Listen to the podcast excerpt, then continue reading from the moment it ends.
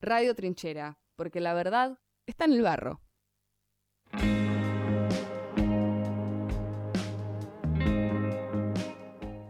Volvemos con más Dolan las campanas y nos espera un debate. Bueno, no sé si les oyentes vamos a tratar de no decir muchos spoilers, pero bueno, va a ser un poco inevitable. No, sin spoilers. No mucho spoiler porque yo no la terminé. Vamos a hablar sobre El Reino, que es una serie de Netflix, es una serie argentina que salió ya hace un par de semanas, que bueno, fue bastante, bastante noticiable, bastante tendencia. eh, por las tramas, eh, por la trama que, que- en la que se desarrolla. Y para eso no estamos solas, estamos acá con Nicolás Van der Weyden. Hola, Buenas, buenos días. Buenos días. Buenos días. Hay veces que me levanto. ¿Cómo andás?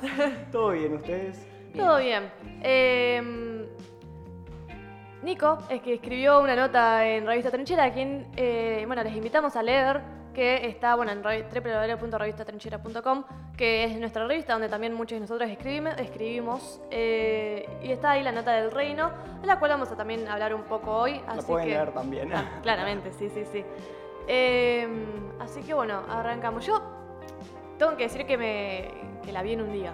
Ah, bueno, la terminaste. Por La, la arranqué y La terminé en un raro. día. Sí, yo. Tengo que decirlo. productor, nuestro productor y operador Matías Marchi también la miró y la terminó.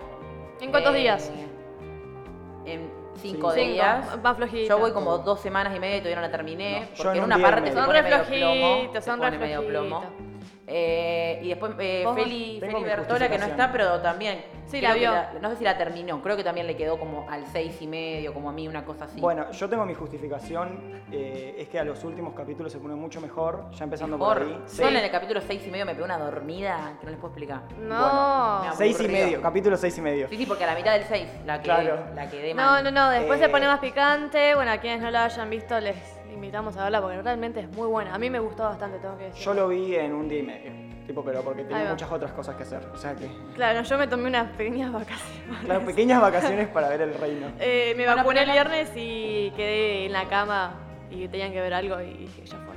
La cuestión, creo que igual el punto, vamos a, a estar hablando un poco, porque obviamente la serie, para, para los que no saben, habla un poco ahí del poder evangélico, toma, es ficción, es ficción, hay que aclararlo, toma ciertos elementos de la realidad, eh, como por ejemplo la lucha contra eh, algunas causas de las diversidades, de las mujeres, eh, toma mm, también la entrada al se quiere al Estado o Sí. al poder político del evangelismo, el evangelismo pentecostal, eh, el- Claro. Sí, que es que la parte más fuerte o la Claro. parte más eh, Lo que pasa también debatible. con respecto a lo- como al evangelismo entrando en lo que es el poder estatal es que mm, como buscan tener un como un, un frente tipo unificado por Sí. decir así donde sus ideas igual de todas maneras son las únicas que valen porque cuando hablamos de tipo del evangelismo latinoamericano en general que es tipo en estas últimas en estos últimos años se incrementó demasiado en, en América Latina Sí. Tipo, en Argentina, que, era- que es un país eh, fuertemente católico, eh, se incrementó el doble. Y en- hay países como Nicaragua o, o Honduras que, que de, una, de dos personas, una por lo menos es evangélica.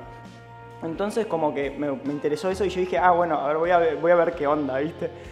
Y me, me interesó tipo cómo también, además de, de- de todo lo que, lo que conlleva la serie, que bueno, se estrenó el 13 de agosto, eh, en donde actúa Diego Peretti, pues, eso, eso es lo como que lo quiero decir porque viste, tiene un, un cast impresionante la Sí. serie y, y nada, también se las recomiendo, pero de eso, o sea, a, a raíz de esto se, como que también se le hizo Sí. una fuerte crítica a la escritora que es Claudia Piñero, Piñeiro.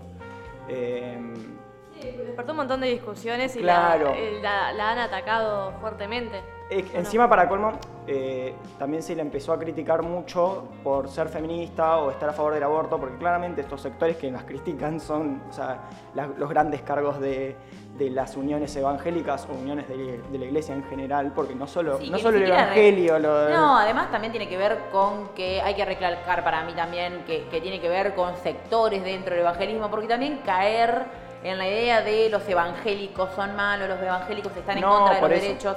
Eso me parece súper también burdo y, y tampoco creo que hace a la, a la No. discusión por el hecho de que en realidad eh, es como todo, digo, no todos los católicos están a favor de la pedofilia, pero hay un sector de poder que concentra, si se quiere, es- o busca ser la representación de todos esos sectores sociales que lo integran y, y defienden, por ejemplo, o, o no se pone, no van en contra de los abusos de menores, por ejemplo.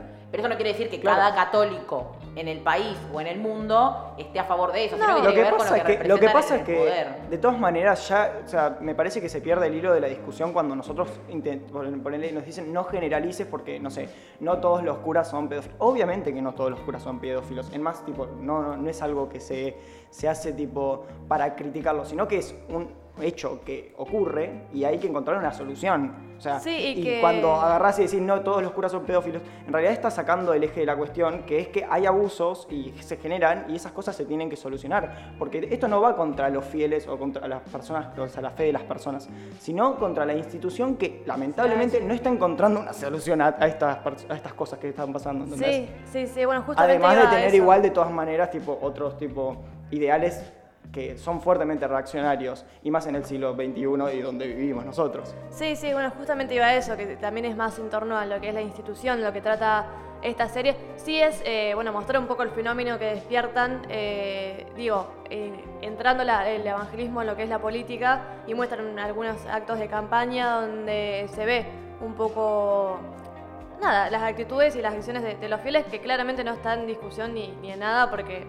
Eso es otro tema. eh, claramente lo que, lo que se discute es de la serie, lo que también discutimos acá.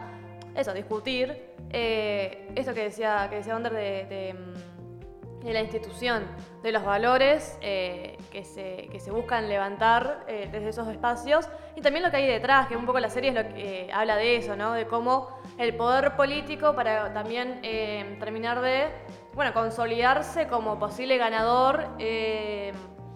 Eh, en este caso, eh, el protagonista, que es el, el personaje de Peretti, que es, Es eh, el- no me acuerdo el nombre. el pastor Emilio. Pero es el pastor, el pastor Em- Emilio. Emilio Vázquez Pena. Ahí está, Emilio Vázquez Pena se postula como vicepresidente por la, Sí, por- por la Argentina y eh, el candidato a presidente es nada, un, personaje Eh, no es- político. claro, no es un spoiler decir que. que No, es un. No, político no. más del lado Más empresarial, sí, sí. sí, o de la política, sí. Claro. Eh, entonces ahí se ya desde el principio se muestra eh, cómo estos dos sectores buscan funcionar juntos, más que nada, eh, nada eso, para lograr eh, llegar a, a esas elecciones y ganar. Y Es que, digo, también es algo que ponele, se puede ver mucho en Brasil. eh, digo que también toma de ahí esta idea, porque por ejemplo en Brasil el evangelismo como corriente, si se quiere, fue un gran apoyo a Bolsonaro. Gran apoyo. Hace poco eh, a un pastor eh, lo quiere poner en la Corte Sí, Suprema. en la Corte Suprema de Justicia. Eh, hay una, una convivencia, si se quiere, o un impulso que se le dan desde los sectores evangélicos a, a Bolsonaro y que después obviamente eso obliga a otros sectores, si se quiere, Lula da Silva, por ejemplo, si hablamos en torno a las elecciones del año que viene, o a otros candidatos Es que- o a otros partidos políticos, los obliga a dialogar con esos sectores, porque son un sector, un sector muy representativo, muy representativo también de los sectores populares, porque eso también hay que aclararlo Sí. la religiosidad de los sectores populares. Entonces vos, por ejemplo, en el caso de da Silva, eh, el Partido de los Trabajadores, el PT, obviamente no puede quedar por fuera de ese entramado. No puede, porque si quiere ganar y quiere cambiarle la vida a las personas, vos no puedes estar ajeno a lo que esas personas a las que les querés eh, mejorar las condiciones de vida creen o eligen creer o profesan su fe en eso, digo. En el caso de creo que de Brasil es muy claro esto. Si querés ganar las elecciones tenés que dialogar con el evangelismo y con estos sectores más allá de que tengan lobbies y que obviamente meten grupos de presión muy fuertes, pero bueno, lo tenés que hacer. Digo, en Brasil los evangélicos crecieron 61% en 10 años. O sea, una transformación tremenda de, esa conversión que se está dando últimamente entre. O sea, que baja mucho, disminuye mucho la cantidad de, de, si quiere, católicos y aumenta mucho el evangelismo. Sí, a eso es lo que te decía, tipo, en Latinoamérica en general se está dando un proceso de evangelización en cuestión a, creencias, ¿no? Y lo que es relevante en Brasil es que un 22% de, de las personas que votaron a Bolsonaro en 2018 eran de sectores evangélicos. Por eso es que vos decís que hay que están forzados a dialogar con estos sectores porque son una masa de votos impresionante. Y, y Sí, es- parte del pueblo.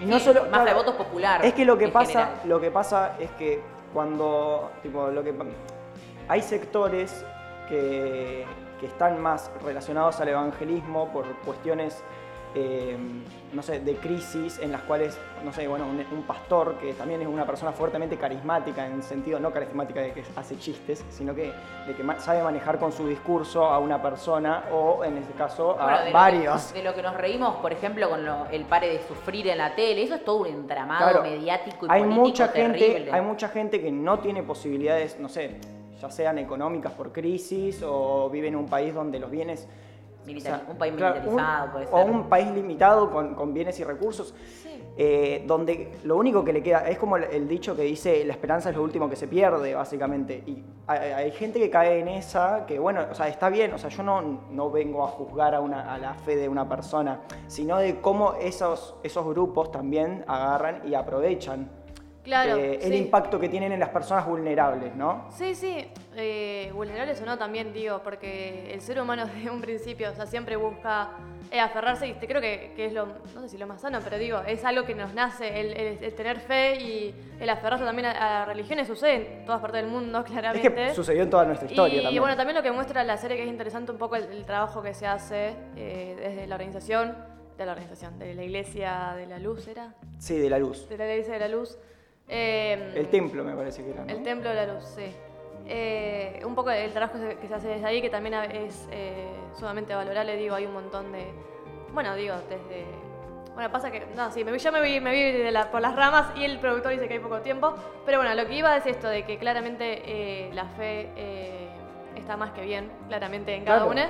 El tema son las instituciones, como siempre en todo, y como también la política se aprovecha algunas veces eh, sobre esto para, bueno, conseguir los votantes. Hay un nombre, vos lo habías puesto en tu nota, eh, Sí. votantes... eh, Value Voter. Ah, Value Voters, que es votantes de valor. Básicamente es eso, que hay una parte de- del electorado de un país que vota conforme a los valores de, de lo que cree, básicamente. Y Bueno, esto, pero estos sectores están relacionados igual con, con el evangelismo, los sectores de derecha, porque también profesan un, un modelo económico liberal, en- meritocrático, si se quiere, por decir, entre muchas comillas, que eso tipo también es, es- es fuerte ideal de, de estos bueno, en- sectores se evangélicos. vio mucho con Trump en Estados Unidos, Exactamente. muchísimo. Y en Argentina, con esto que vos decías que, que tiene que ver con los votantes por valores, yo he escuchado ahora que estamos todo el tiempo bombardeados de campañas y spots políticos. eh, escuchando la radio el otro día, escuchaba uno del Partido Celeste, que el- lo único que decía el spot era, si estás en contra del aborto, vota, vota Partido Celeste. Lista tanto. O sea, esa es eh, la, la creación de ese partido, es solo por esa creencia de estar en contra del aborto, de una ley además ya votada y ya aprobada y ya legalizada Sí, y todo lo que se quiera.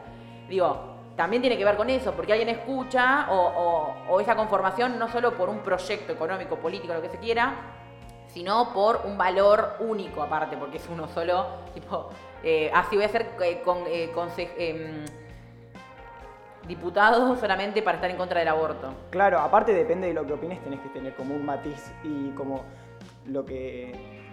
No quedarte en una sola cosa específica, sino que además eh, hablar sobre, sobre otras cosas que incluyen a la política, ¿no? Exactamente. Buenísimo. Eh, hasta acá hemos llegado con el debate, eh, que creo que todos coincidimos y acá el productor festeja porque ya hemos terminado. Un tema que da para un montón más, eh, pero bueno, lamentablemente nos hemos quedado sin tiempo. Nos vamos a escuchar un tema del cuelgue, nos vamos a escuchar El Paraíso de los Perros y ya seguimos con más Dolan las Campanas. Dale.